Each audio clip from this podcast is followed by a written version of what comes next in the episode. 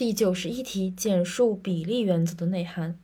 比例原则的内涵主要是三个词儿，呃，这三个词儿就是根据理解来记吧。因为比例原则是指行政机关实施行政行为，应当兼顾行政目标的实现和相对人利益的保护。如果为了实现行政目标，可能对相对人权益造成不利影响时，应使这种不利影响限制在尽可能小的范围和限度内，使二者处于适当的比例。所以内涵有三个方面：一是妥当性原则、适当性原则是适当性原则；二是必要性原则；三是比例性原则。妥当性、适当性；二必要性；三比例性。